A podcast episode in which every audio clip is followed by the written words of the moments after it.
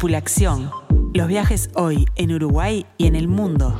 El programa de Jetmar sobre la actualidad del turismo local e internacional. La información, las nuevas formas de viajar y la palabra de los protagonistas del sector en nuestro país y en los principales destinos del mundo. Con Mariana Coitiño, Amílcar Viñas, Walter Camacho y los especialistas de Jetmar. Para nosotros, lo importante no es solo el lugar, sino el viaje como experiencia integral, desde el momento en que comenzamos a planificarlo hasta las anécdotas que quedan en nuestra memoria. Tripulación.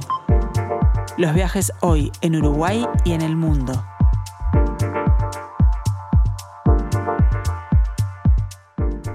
Muy, pero muy buenas tardes a todos. Bienvenidos a una nueva edición de Tripulación. Bueno, tenemos un programa imperdible como es de costumbre, así que no se pueden despegar de la radio. Hoy en tu viaje soñado caminaremos por las calles de Londres.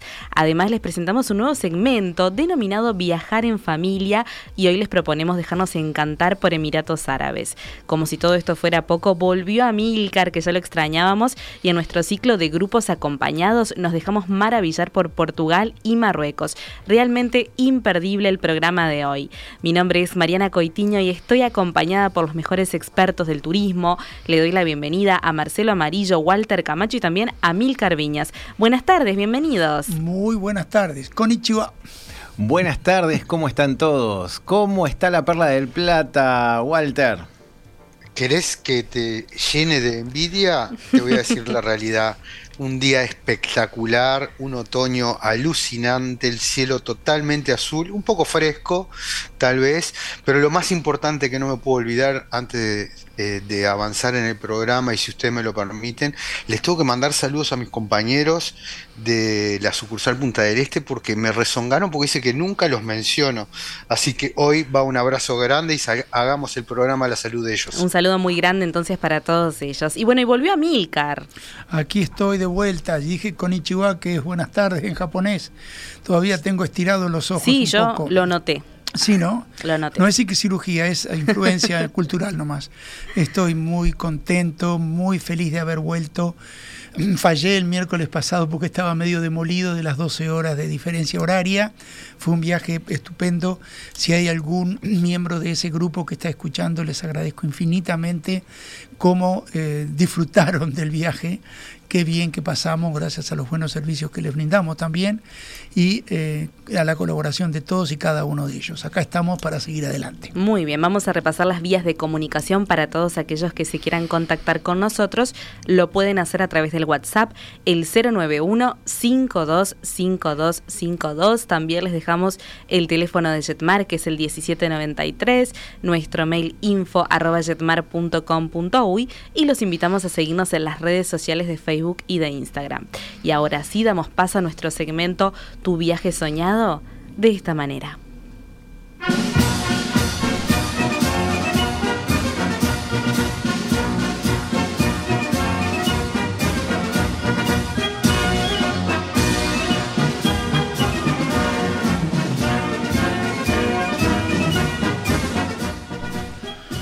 Ah, Qué comienzo, Amilcar. Y si los británicos aman las marchas militares. Muchos países las aman, pero las inglesas son muy bonitas. Y eh, la prestancia, la, fuerza que tiene una marcha militar británica como esta de los granaderos británicos eh, nos permite ilustrar la eh, pomposa eh, ciudad de Londres. Pomposa por un lado y tan amistosa por otra. Londres, eh, muchas gracias por pedir, eh, no sé cómo se llama la Karina, se llama la... Karina, muchas gracias Karina por pedirnos hablar de esta ciudad que para ti es un viaje ideal. Le pido a Marcelo, le pido a Walter que me interrumpan, que colaboren, porque Londres es para empezar les comento algo personal. Londres es mi capital europea preferida por dos motivos. Por un defecto cultural, que yo soy muy anglófilo, pero es un, tema de decisión personal, eh, derivada de tantos años de, alimentarme con cine eh, en inglés, de, niño, y lo que sea, y Londres me encanta porque admiro profundamente la capacidad histriónica de los actores ingleses en todas sus ramas y expresiones y en la historia del cine y del teatro inglés. Recordemos que el West End ya existía cuando Broadway estaba poblada de indios en, América. Eh, Broadway a la larga es una extensión más nueva que West End. Ya hacían comedias musicales y, mucho teatro en Inglaterra en esa época, no comedias musicales, pero sí teatro de, de comedia. Y lo otro es que es una ciudad, corríjanme si me equivoco, muy compacta. Es una ciudad, a diferencia de la belleza de París, incluso de Madrid o de Frankfurt. Es una capital muy agradable y amigable para recorrer. Y cuando uno se cansa un poco y le empiezan a doler los pies de caminar, la red de subterráneos que tiene, que es de hecho la más antigua que existe, eh, realmente ayuda profundamente a llegar a los barrios específicos que uno quiere visitar, Karina. Es decir, que es muy bueno planificar un viaje a Londres, mm, por lo menos, si, uno puede, tener 7 a 10 noches en esa ciudad. Esto es lo ideal, ¿verdad? Porque muchas veces uno hace un viaje a Inglaterra y después eh, aprovecha y se queda 3, 4 noches en, Londres, o a veces más, a veces menos. Es una ciudad que tiene eh, mucha variedad hotelera, eh, una, una ciudad que tiene mucha variedad hotelera en diferentes zonas de la ciudad y hay que elegir dónde uno quiere estar. Es una ciudad cara para alojarse, para transportarse más o menos, para comer no. Uno puede elegir dónde comer y siempre bien y mucha variedad. Los pubs en Inglaterra tienen un único defecto y es que cierran temprano. No están acostumbrados a nuestros horarios alimentarios nocturnos. Entonces usan de cerrar a las 8, 8 y media de la noche para servir comida. Entonces hay que tomar eso en cuenta también. O uno cambia o se lleva un sándwich a la habitación del hotel y cena más tarde algo liviano, pero lo que sea. El centro de Londres tiene un inmenso parque, un parque eh, precioso que es eh, Hyde Park. Este, en ese parque vale la pena perderse y caminar porque es un parque lleno de grandes esplanadas verdes, no es un parque especialmente boscoso, es un corazón histórico de la ciudad porque era coto de casa de la Casa Real, como tantos parques en el centro de las capitales europeas, como Berlín también, en fin. Y eh, tiene unos lagos hermosos llenos de cisnes y de patos, eh, cabe la anécdota de que hasta el día de hoy, por decreto cuasi medieval, los cisnes en el Reino Unido son propiedad de la corona británica, no se pueden cazar, porque claro, había que dejarlos cazar por la corona para que tuvieran siempre cisne fresquito en la mesa de los reyes. Pero sigue ese, ese decreto así. Y tiene un monumento de tantos que hay en Londres, raros y diferentes. Yo quiero dirigirme a hablar de un poco de esos eh, barrios o zonas de Londres a través de algunos de sus monumentos. En, en Hyde Park hay un monumento a eh, la princesa Diana de Gales. Y uno va porque dice, ah, mira, vamos a ver. Y uno se acerca y no encuentra un gran pedestal de granito con una estatua bella de, la grácil Diana arriba, eh, de mármol blanco, por ejemplo, o de bronce. El monumento de Diana de Gales es una belleza.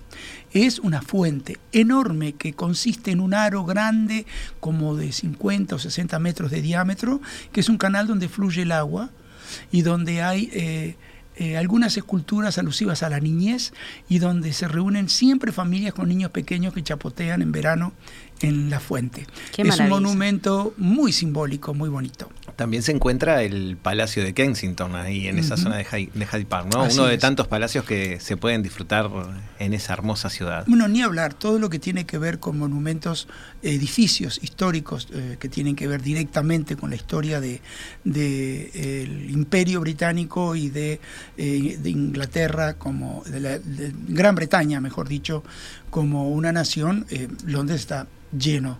Tiene monumentos medievales hermosos, tiene monumentos renacentistas hermosos, barrocos hermosos también, y eh, siempre eh, a la vanguardia de las construcciones modernas también. Incluso hay edificios en las partes modernas de Londres que los han llevado adelante. Mm, estudios arquitectónicos de última generación. Incluso Viñoli, nuestro fallecido y gran arquitecto eh, uruguayo, eh, realizó varias obras allí, una de las cuales... Del aeropuerto de Carrasco. Eh, Viñoli, sí, claro. Sí, Este, y una de las cuales ha sido muy controversial porque por el diseño que tiene, que le dicen el teléfono, el teléfono celular. ¿Se acuerdan los primeros teléfonos celulares que parecían eh, como walkie-talkies grandes? Bueno, tiene una forma así. Eh, y el ángulo de la pared curva delantera del inmenso rascacielos eh, formaba un ángulo con los rayos del sol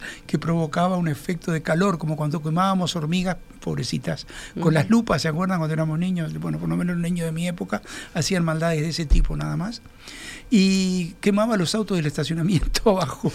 Eh, tuvo muchas demandas, sí, pero es una excepción porque acabo de volver de Tokio, donde vimos otra vez el foro de Tokio y no se puede creer lo que hizo el estudio Viñoli en el corazón de la capital nipona. Bueno, tengo una pregunta para Walter, porque tenemos que saludar a Hugo justamente que nos, nos habla del legado musical de esta ciudad y nos consulta acerca de esto, qué lugares podemos visitar. Bueno, es infinito. Dos cosas de lo que escuchaba atentamente a Milcar, que es el especialista sin duda en este tema.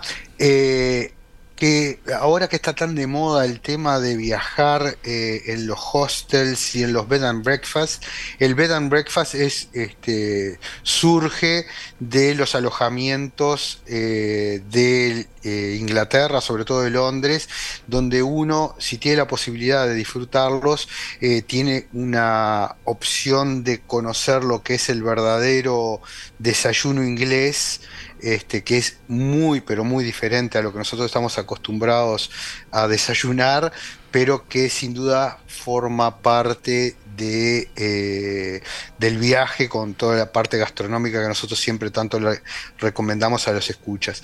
En la parte musical de Inglaterra en sí, toda Inglaterra, pero de Londres, ni hablar de lo que puede este, aportar a Milcar con el tema de Liverpool, muchas veces está más vinculado a lo que es eh, la parte rockera eh, de Inglaterra que después se expandió al mundo, las grandes bandas de rock, eh, ya sean los Beatles o los que son contra los Beatles y fanáticos de los Rollins o al, o al revés, pero hay una infinidad de bandas que salieron sobre todo en la época de los años 60 y 70 que han recorrido el mundo y que forman parte de, nuestra cultura musical hoy en día y que toda esa música se puede apreciar, como decía Milcar, en lo que es también la parte de los espectáculos que hay eh, musicales en Inglaterra.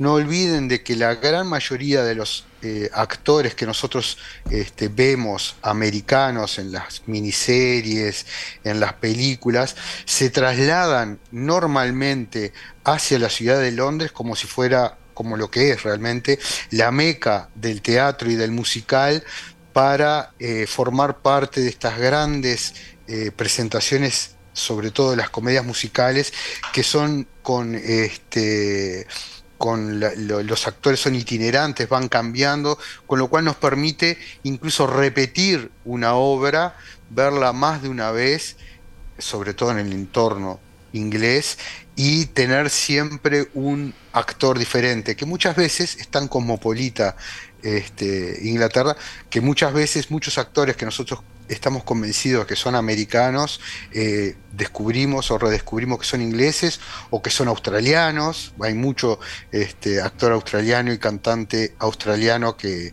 lo podemos este, escuchar sin duda en Londres. Lo que sí me puso un poco nervioso el paseo por Hyde Park, por todo lo que he leído este, de, las, de los clásicos ingleses, Amilcar. Porque, ¿En qué sentido? Con respecto a... Sí, Dr. Jekyll y Mr. Hyde, Jack el Destripador, siempre terminaban en la oscuridad del no, No asustes a la pobre Karina, no pasa nada. Bueno, claro, no tiene que ir a las doce y media de la noche ni a la una de la mañana a atravesar un parque en ninguna ciudad grande, es aconsejable en líneas generales, excepto quizá en Japón, donde no creo que pase nada.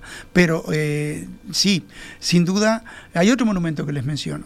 Eh, cerca del West End, donde está el conglomerado de teatros más grande de la ciudad de Londres, eh, yendo hacia em, este mercado eh, que eran las huertas del, convento Covent Garden, ahí me salió, Covent Garden. Este, Garden. Hay un, un modestísimo, en una esquina media en punta, un modestísimo monumento a Agatha Christie Precioso monumento. Está a la altura de uno, muy humano, muy chiquito, que hace eh, honor a esta prolífera escritora británica que en los años 30 y 40 y 50 nos deleitó con novelitas policiales de distinto nivel y distinto vuelo, pero siempre eh, con personajes sumamente creativos, especialmente eh, dos que salen, eh, uno que sale de la idiosincrasia social inglesa por excelencia, que es la señora mayor solterona que vive en pueblitos fantásticos como los Cotswolds, que es Miss Marple. Y el otro, nada que ver, un inmigrante policía, no policía, sí, ex policía belga, ex policía. belga, que vive en un apartamento estupendo, que de hecho hay edificios de ese tipo frente a Harrods, en Londres, eh, de los años 30, que fue el famoso detective Hercule Poirot. Es decir, que eh, volviendo al monumento de, de mm, Agatha Christie, uno avanza poco tiempo más adelante de esto, Karina, y se encuentra con la zona donde está la Ópera de Londres, el Museo del Transporte Público de Londres, que es relativamente interesante, pero no tanto como podría serlo. Y está el, los, el, Centro Cultural y Comercial del Covent Garden con la iglesia parecida a la Catedral de Buenos Aires, como un templo clásico eh, griego romano. Este, así es la iglesia de Covent Garden, donde en la película Mary Poppins, eh, la viejita que vende semillas para los pájaros canta la canción Feed the Birds, alimenta a los pájaros sentada en el, en el escaloncito de esa misma iglesia. Qué maravilla, Milcar. Sí, en Londres es una ciudad que está llena de lugares de... Ah, ¿Te acordaste de la película acá? Uh, bueno, después en Piccadilly Circus, cerquita de Piccadilly Eso mismo te iba a decir. Está, a la tarde hay que ir a Piccadilly. y tratar de caminar y ver la vereda, porque lo que se reúne de turistas ahí es impresionante. y no puede faltar el té. Bueno, sí, el té lo puedes tomar. ¿Dónde lo podemos tomar? Eh, en Fortune Mason, por ejemplo, hay que tener suerte en conseguir una mesita de esta tienda por departamentos clásica británica que está frente a lo que les quiero describir ahora, que es el Instituto Cultural Británico. Es una tienda que vale la pena visitar aunque uno no compre nada vale la pena visitar porque es una delicia entrar a Fortnum Mason. Es una tienda que está auspiciada por la corona británica, así que muchas de las cosas que se consumen en los palacios reales vienen y las provee esta tienda. Y tomar el té ahí es una experiencia muy agradable, es una experiencia muy británica y como el ambiente es tan precioso también y tan británico, por repitámoslo, vale la pena. Aparte está cerca de la tienda de Dunhill, si uno quiere comprarse una lapicerita de 6 Así que recomendamos ese lugar. Mason. Justamente, eh, Amilcar, sabés que nos escribe Patricia y nos dice de que el 6 de mayo justamente está el evento de coronación de Carlos III. Sí. Y es un evento que eh, moviliza muchísimos turistas en la ciudad. Sí, pero no aconsejo yo, como no aconsejo ir a visitar Río de Janeiro durante el carnaval, no aconsejo que nadie visite Londres en una coronación. día de coronación. Pero no es que sea feo estar. Primero es que van a pagar todo 10 veces más caro para alojarse, sobre todo por el alojamiento. Bueno, si consiguen lugar. Sí, sí, sí, sí consiguen lugar. Pero sí es verdad, está, ¿no? Aparte Londres eh, tiene otros barrios interesantes. Todo el área donde está el Museo Nacional Británico es preciosa para caminar. Un área y es un museo realmente. Primero los museos en Inglaterra son gratuitos, los grandes museos públicos y este, entonces vale la pena visitar o en la Plaza de Trafalgar visitar la Galería Nacional donde uno por muy, pocos, muy pocas libras puede alquilar una audioguía que le resuma en una visita de una hora, por ejemplo, un circuito de unos 35 a 45 cuadros famosos, lo que para los neófitos como uno eh, ayuda a conocer el inmenso edificio, ayuda a ponerse frente a grandes obras de arte de todos los tiempos, eh, elegidas por curadores de arte del propio museo, que no es poco decir ser curador de la Galería Nacional en Inglaterra, es, mucho decir, ¿verdad?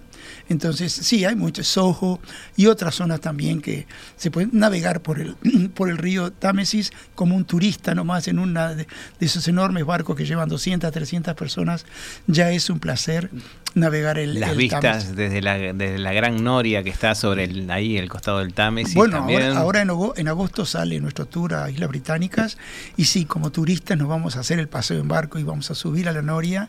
el grupo aparte va a poder subir en una única cabina. cabina, que son grandes, llevan como 30 personas. Qué espectacular. Y entonces ahí todos se desatan todos los las inhibiciones al estar solos le, el público y, ¡ah, y sacarse las fotos y ver cómo lentamente queda Londres a nuestros pies. Tenemos que ir cerrando este bloque, pero rápidamente Marta nos saluda y nos consulta sobre la gastronomía típica de este lugar.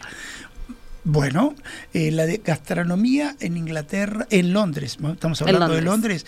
Eh, Londres es una de las grandes capitales del mundo. Es decir, una de las pastas más ricas que he comido últimamente la comí en Akasaka, en Tokio, en un restaurante eh, italiano que se llamaba Milano. Y este estaba en Tokio. Lo mismo pasa con Londres. Uno en Londres puede comer lo que quiera. Y lo típico, como bien nos pregunta Marta, ¿no? Marta. Hola, Marta.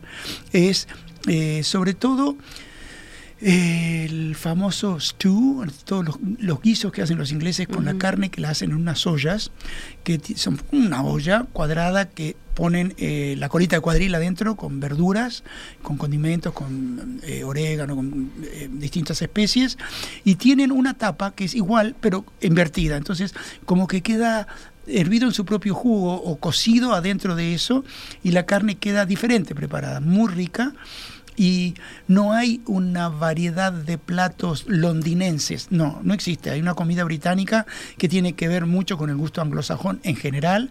Los desayunos británicos, ya describió Walter, son este, los que vamos a disfrutar en este tour que vamos a hacer en agosto, porque son verdaderos almuerzos, no son muy abundantes. Uno come lo que quiere, pero yo me conozco, digo, entonces sé lo que voy a comer. Pero en el norte, en, Escocia, dentro de lo que es Gran Bretaña, hay otros platos muy tradicionales, muy antiguos como los haggis.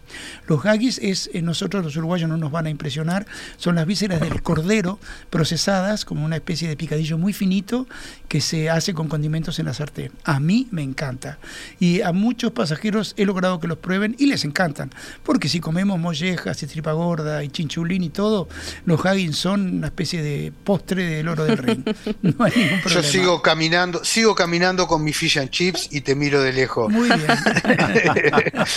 Un comentario para eh, la oyente, la amiga que comentó lo de la coronación y unido a la gastronomía, el día 7 de mayo, o sea, al otro, día, una de las costumbres, exacto, una de las costumbres es que toda la población de Londres lleva una mesa desarmable hacia los parques y hacen un gran almuerzo comunitario donde se comparte eh, toda la comida en celebración de eh, el nuevo rey. Entonces ahí sería de, sí, de picnic pero con mesa plegable.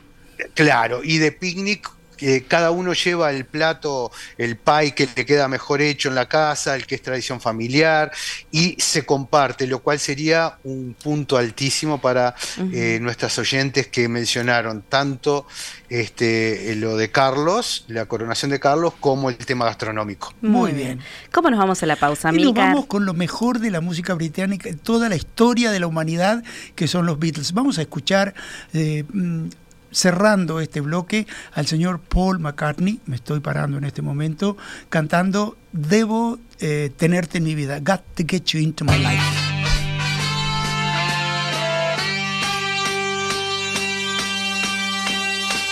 I was alone, I took a ride, I didn't know what I would find there. Another road where maybe I could see another kind of mind.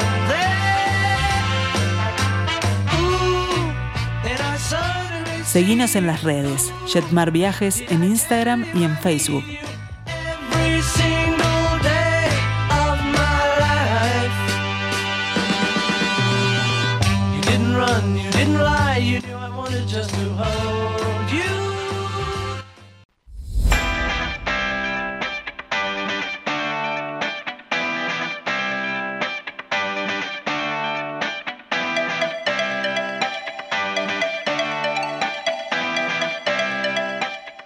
Tripulación, una invitación a pensar nuestro próximo viaje.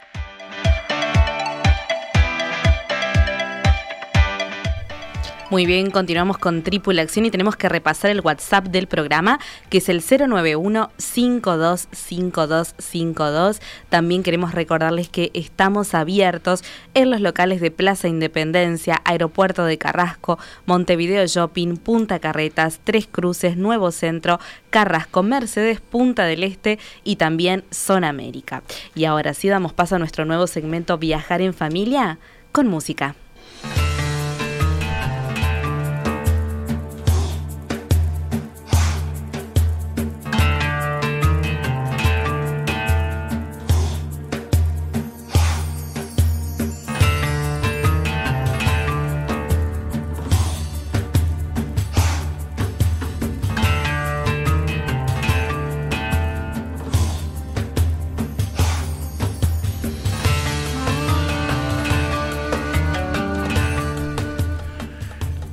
Difícil encontrar un tema de música de Medio Oriente que ilustre de alguna manera la modernidad y la versatilidad de destino que son los Emiratos Árabes Unidos.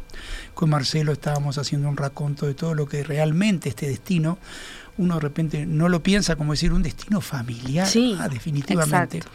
Los agentes de viaje de Jetmar a veces nos cuesta ofrecer destinos eh, familiares que salgan un poco de lo que siempre se ofrece.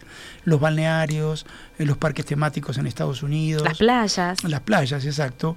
Los parques temáticos en Estados Unidos. Quizá algún tipo de familia un poquito más aventurera, el sur argentino, el sur chileno, eh, lugares donde se haga trekking o eso para familias de distinta edad. Pero los Emiratos Árabes Unidos somos conscientes que están muy lejos de Uruguay, geográficamente hablando, son un destino ideal para viajar en familia, porque tienen atractivos para todas las edades. Es decir, para todos los gustos culturales también, porque uno puede en Dubái decir quiero eh, simplemente hacer parasailing con una lancha o quiero visitar el Louvre, sí, porque en Abu Dhabi, la capital, en el Emirato Capital, hay una sucursal, entre comillas, del Louvre con exposiciones permanentes que vienen desde el Louvre en París.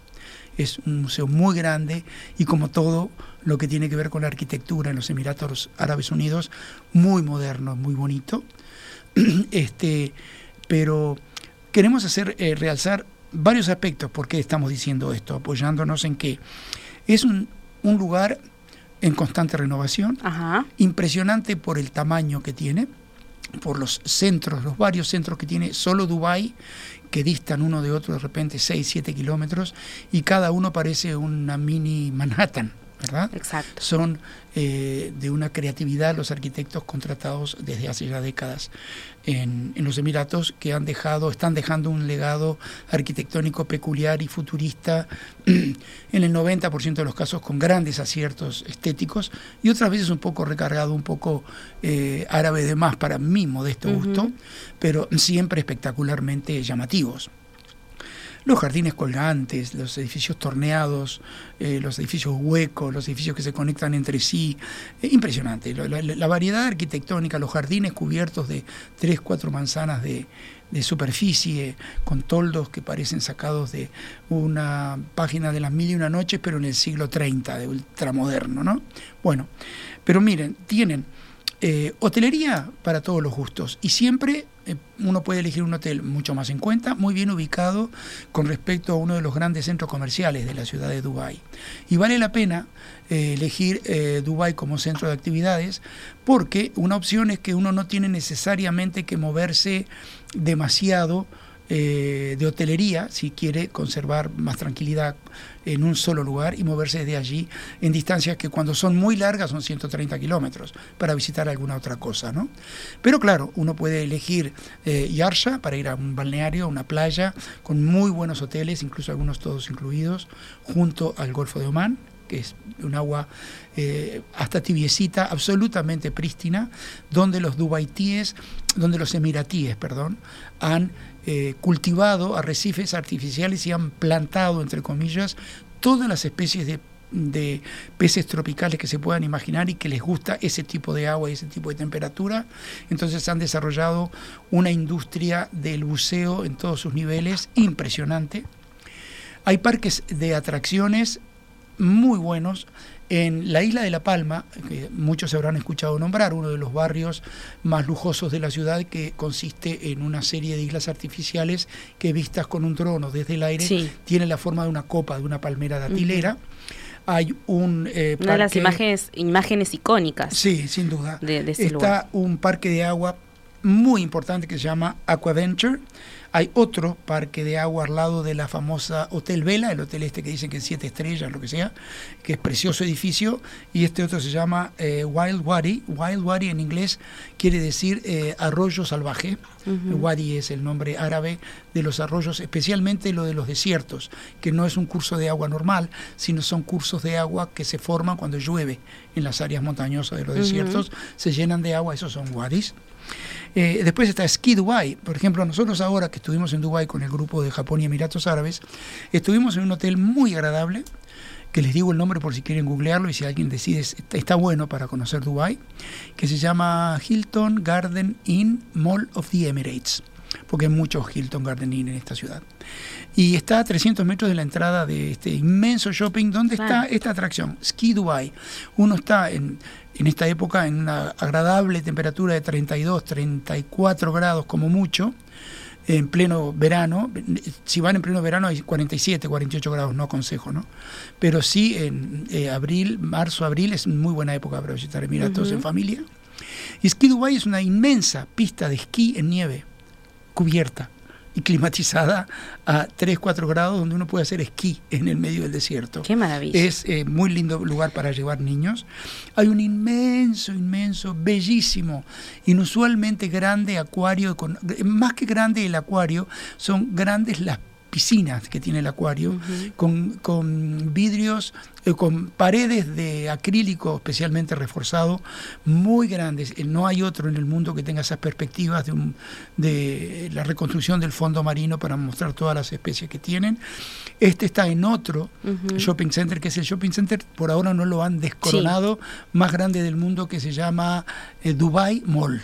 El Dubai Mall tiene un inmenso acuario que puede eh, rivalizar eh, con SeaWorld eh, con respecto a lo que se, acuario se refiere en la Florida, por ejemplo. Amilcar, tengo una pregunta de Silvia que nos escribe a través del WhatsApp. Hola Silvia. Hola Silvia. Bueno, ella quiere saber cuánto cuesta comer justamente en los Emiratos Árabes y también si realmente hay hotelería de eh, justamente categoría turista, porque Sí se hay. asocia muchas, muchas veces con que es un destino de lujo. No, no es un destino exclusivamente de lujo. Y uno siempre puede encontrar hoteles como el que les mencioné, que son hoteles de categoría turista superior, bien, y hay más en cuenta todavía. Este, y eh, uno puede tener. eh, eh, preguntó cuánto cuesta específicamente. ¿Cuánto, sí, aproximadamente comer o bueno, sí, Bueno, si una realmente comida, es, lo que es pasa es que no. en esos inmensos centros comerciales o eh, ¿cómo les puedo explicar? Eh, en el caso de que uno esté alojado en Dubái, no tanto en Abu Dhabi, que es una ciudad un poquito más amigable con las distancias. Sí. Pero en, en, en Dubái realmente vale la pena comer en los shoppings, porque en los shoppings hay de todo para comer, desde una pizza hasta un faisán, desde un restaurante donde sirven con cubiertos de plata hasta un restaurante sencillo y agradable de comida italiana, ¿verdad? Es decir, hay de todo y no es caro comer. El transporte público en Dubái, en Dubái vuelvo a ese emirato, eh, tiene eh, un tren elevado que cubre la mayor eh, distancia a lo largo de la avenida del Jeque Shayed y que es muy lindo tomarlo como un paseo a vuelo de pájaro durante unos 20 kilómetros dentro de la ciudad para recorrerla. No es nada caro el transporte ese.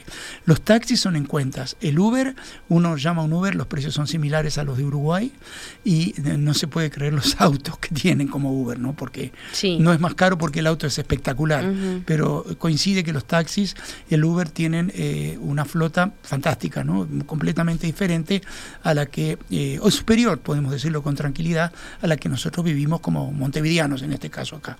Así que no, no es caro comer en los Emiratos, es tan caro como tú quieras. Con respecto a las compras, la variedad no se puede creer lo que hay. Y hay que buscar precio. Si te quieres comprar una blusa, o si te quieres comprar un perfume, o si te quieres comprar un cosmético, es decir, o un par de championes, la variedad es inmensa. Inmensa. La verdad que es un destino que eh, se abre eh, Dubai para, para mucha cosa, porque tenemos eh, como parques de atracciones en, en- en cada hotel. por ejemplo, eh, tener un, hotel que, que, recree Venecia, un hotel que recree Disney, un hotel para todo. Eh, Tienen muchos estilos diferentes, tenés razón, pero la hotelería es muy variada de precio y uno siempre va a encontrar un acomodo en el bolsillo de uno a un hotel agradable y bien ubicado, siempre, preferentemente cerca de uno de los grandes centros comerciales.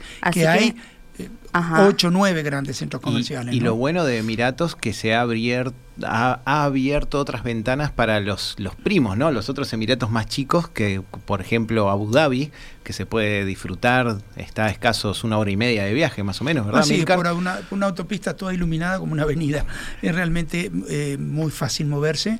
Las excursiones hay para todo tipo. Por ejemplo, eh, una excursión en un barrio precioso de Dubái que se llama Dubai Marina, eh, en barco, una hora y media de barco cuesta 45 dólares americanos, el equivalente en la moneda local que es dirham, que es muy buen valor por lo que ofrecen, por cómo recorren, cómo explican, cómo te ofrecen tomarte tus gaseosas a bordo y tener la vista del atardecer y la puesta de sol sobre el Golfo de Oman. Es decir, no hay, eh, hay todo, claro, uno también puede contratar una avioneta durante una hora para ver la puesta de sol desde arriba de toda esa maravilla y pagar 2.500 dólares por un rato, ¿no? Es decir, hay excursiones de todo tipo de todo lo que se puedan imaginar para ver. Y hablando de excursiones, me encanta eh, ese diagrama que tiene Dubai que separan el, el Dubai antiguo con el Dubai moderno. Entonces tenemos dos tipos de excursiones donde detallan toda la historia de, lo que es el Emirato y mismo en sí esa ciudad para luego eh, sorprendernos con eh, esos edificios y todo el plano toda la modernidad que tiene. Pues volviendo a lo de la familia, hay tres grandes miradores que vale la pena visitar. Uno, el más nuevo de todos, es el de la, Torre de la Palma. Al principio de la Palma hay una torre nueva que eh, realmente vale la pena incorporar para ver la Palma desde lo alto, es una vista preciosa. El famoso mirador del piso 124 de la torre más alta del mundo, que es Burj Khalifa, que conocemos con Marcelo. Eh, es eh, realmente muy lindo. Si van con niños chicos, ténganlo cerca porque siempre hay mucha gente arriba. Eso, hay que, eso hay que. no, pero está bueno, porque hoy justo lo comentamos, Amilcar. hay que tener presente que es uno de los más visitados y es el del que está siempre muy completo y hay que eh, la gente que si va en excursión eh, va a tener muy... es factible que de pronto pierda las distancias con, sus compañeros de viaje porque se van a sorprender con todos los paisajes, ¿no? Pero como dijiste recién, hay otras, otros, eh, otros lugares que están... A mí la que más me gusta es el Marco de Dubai, se llama Marco de Dubai, Dubai Frame es un mirador espectacular y que a los jóvenes les va a encantar. Tiene un piso es muy alto, es, un verdadero marco como de cuadro, ¿verdad? Y vale la pena visitarlo en familia porque el piso este, que es opaco, cada tanto, por un proceso químico o no sé, se abre completamente, es todo de cristal y uno queda en el aire, pisando en el aire, quiera o no quiera. Es muy agradable, un lugar precioso para visitar con un breve museo justamente sobre la historia de Dubái al entrar, que muestra lo que fue y lo que es los Emiratos. Así, que, bueno, los invitamos a comunicarse con Jetmar por mayor información al teléfono 1793. ¿Y cómo nos vamos a la pausa? Nosotros somos expertos en los Emiratos Árabes Unidos, lo digo con por supuesto. señores. Y nos vamos a la pausa, tengo que ver, ah, con una versión diferente, más musical del tema que tanto me gusta. Habibi, come to Dubai. Adelante.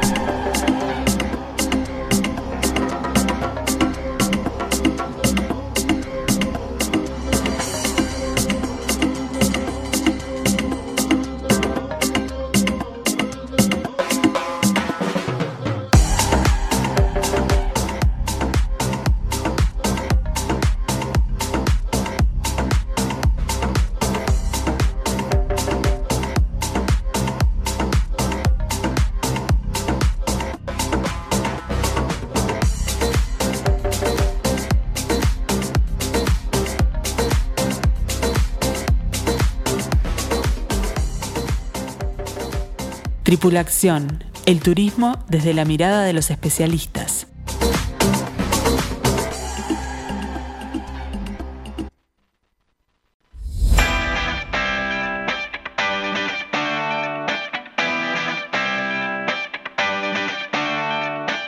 Tripulación, expertos en turismo local e internacional. Muy bien, continuamos con Tripula Acción y tenemos que saludar a Gualberto, que nos dice que todavía no se puede reponer del bloque de Londres, que lo moviliza mucho este, emocionalmente, así que le mandamos un fuerte saludo desde acá. Abrazos, Gualberto. Y bueno, ahora sí vamos a dar paso a nuestro segmento de grupos acompañados de esta manera.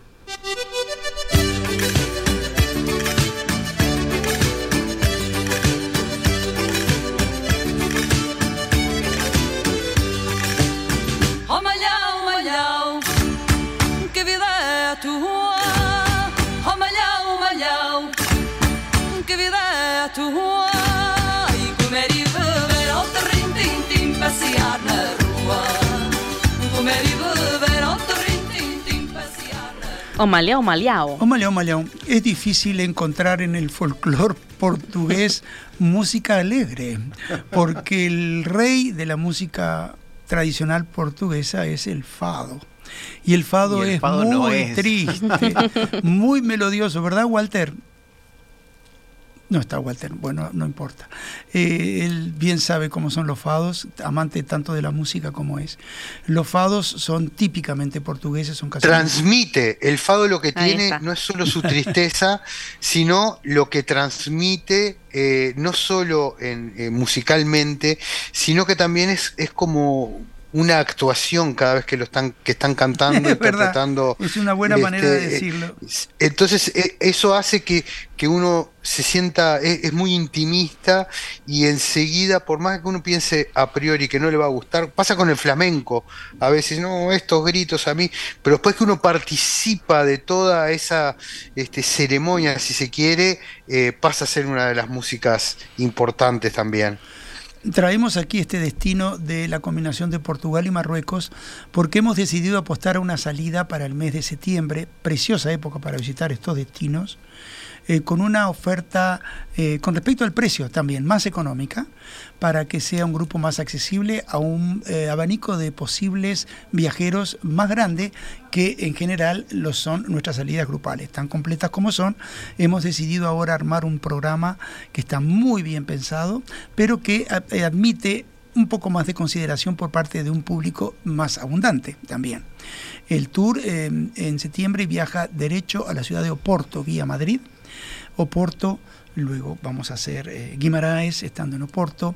Eh, ahora voy a hablar un poquito de los lugares. No hay mucho tiempo porque se nos ha ido con los otros bloques, pero es un tour del corazón del norte-centro de Portugal eh, vamos a Batalla, vamos a Coimbra, la ciudad universitaria, una de las ciudades universitarias continentales más eh, prestigiosas de toda Europa, la Universidad de Coimbra, que visitamos con una magnífica biblioteca.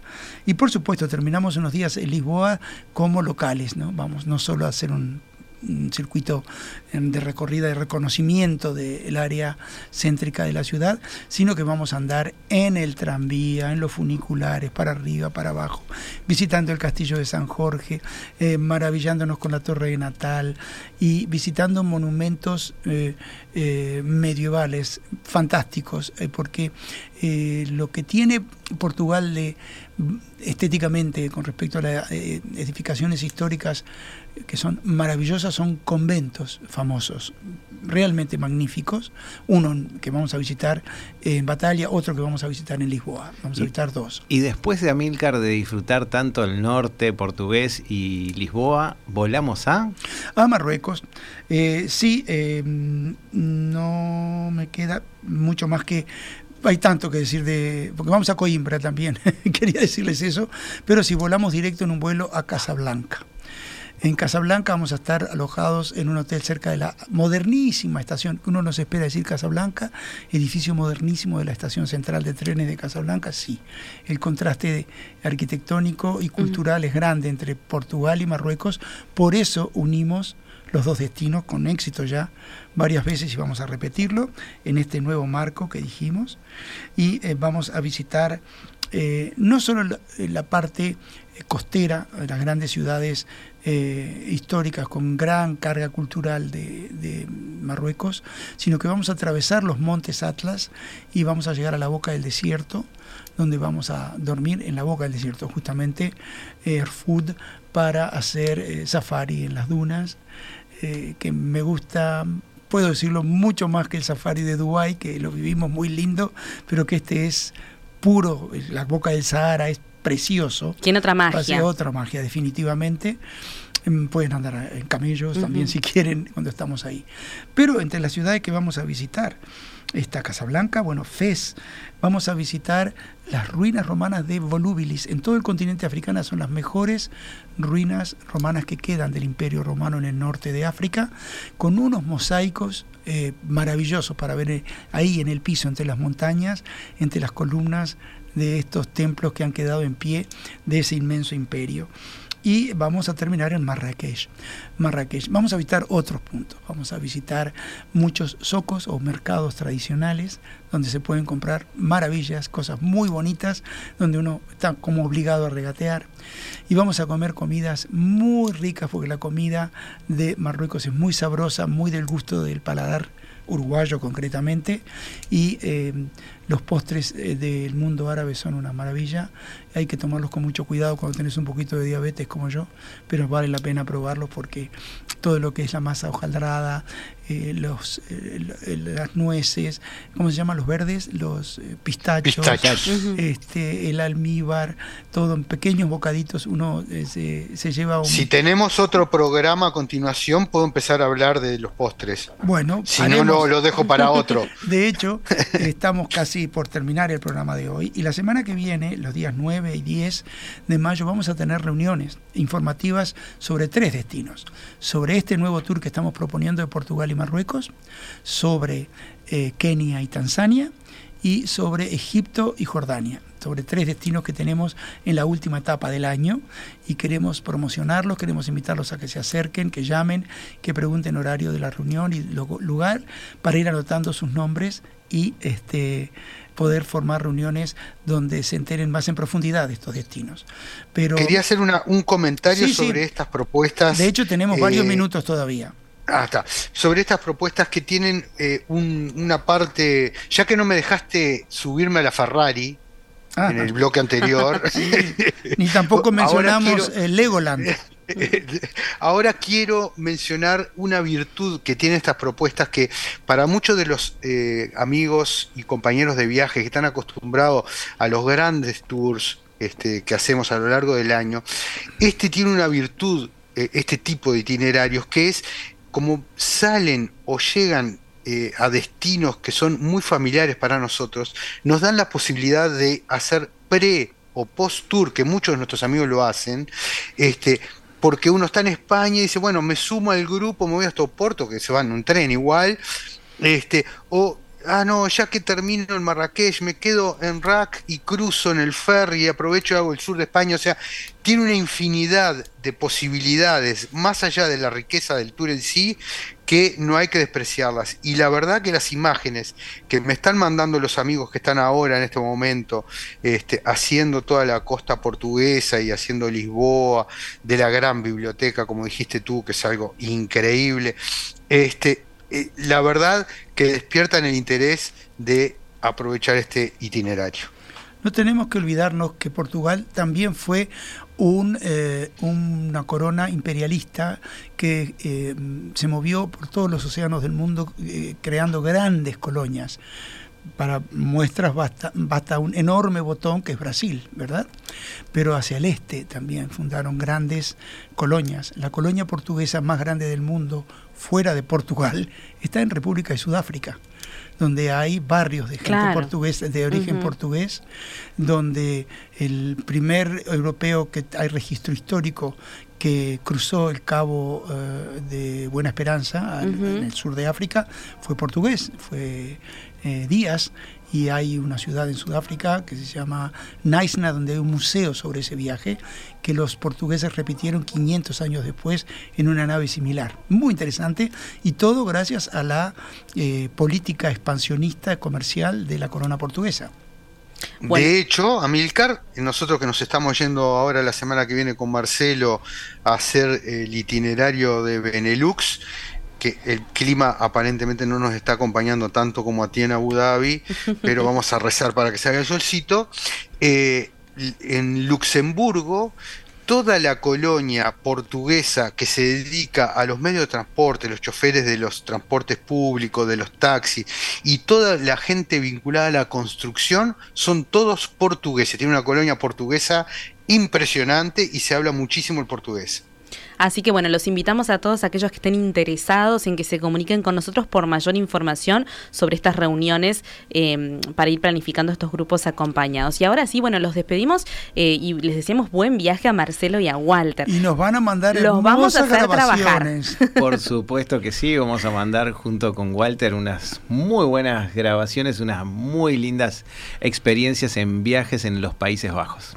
Muy bien, Walter. Marcelo va a trabajar y yo voy a comunicarme con la radio. Ese es el arreglo que tenemos.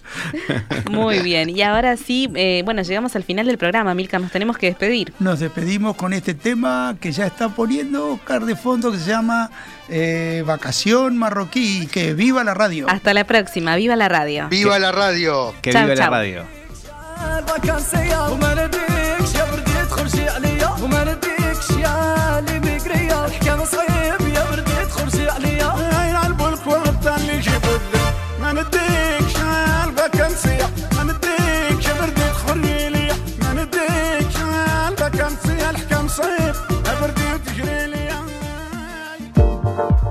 Los programas de tripulación están todos disponibles en radiomundo.uy y en plataformas digitales de Jetmar Viajes.